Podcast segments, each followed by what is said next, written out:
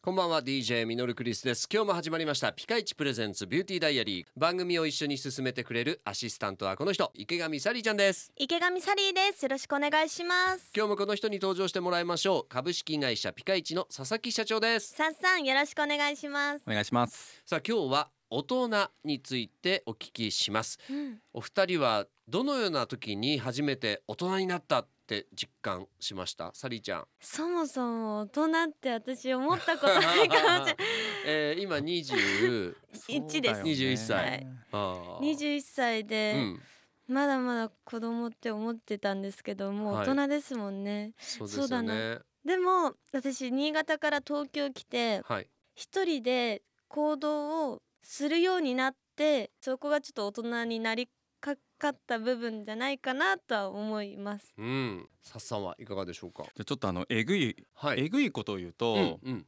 値札を見て物を買わないおうあーですおごう。いあのそれは、はいそのお金があるないとかじゃないんですよ、うんうんそうのん欲しいかどうかで判断をするとか、なるほど。うんお金じゃないもので、はいお金の判断基準じゃないところで物を買ったりとか、うん何かを選択できうんたっはあ。てる環境が、まあ、大人になったっていうかここまで来れたかなみたいななんおかうそう思う時はありますよえぐね。いいやだけどこれ、はあのうんすごうくん理想な話で、うんやっぱり僕らはもう値段で高かったら諦めちゃうとか、そういうところあるんですけど、うんでも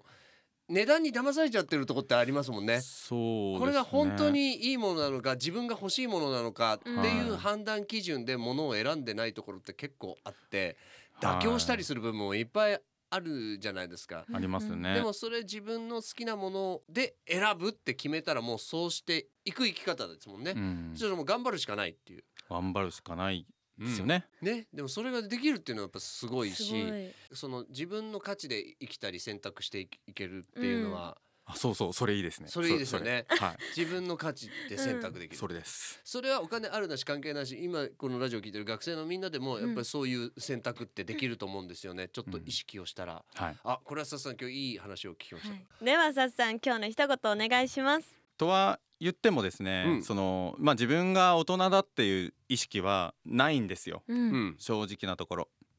まあ大人っていうところにかけて言うんであれば、はいやっぱ大人の魅力を増しつつも少年の心を忘れないようにはしていきたいなっていうのは思います。うん、ピカイチプレゼンツビューティーダイアリーではあなたからのメッセージ募集していますメッセージをくれた方の中から9月はリプロスキンジェルクリームとリプロスキンスキンケアフォームをそれぞれ5名様にプレゼントしますメールは fm 新潟 .com の番組ページからどんどんメッセージお寄せくださいそれでは今日はこの辺でお相手は DJ ミノルクリスト池上サリーでしたそれでは一緒に笑顔で前へまた来週バイバイ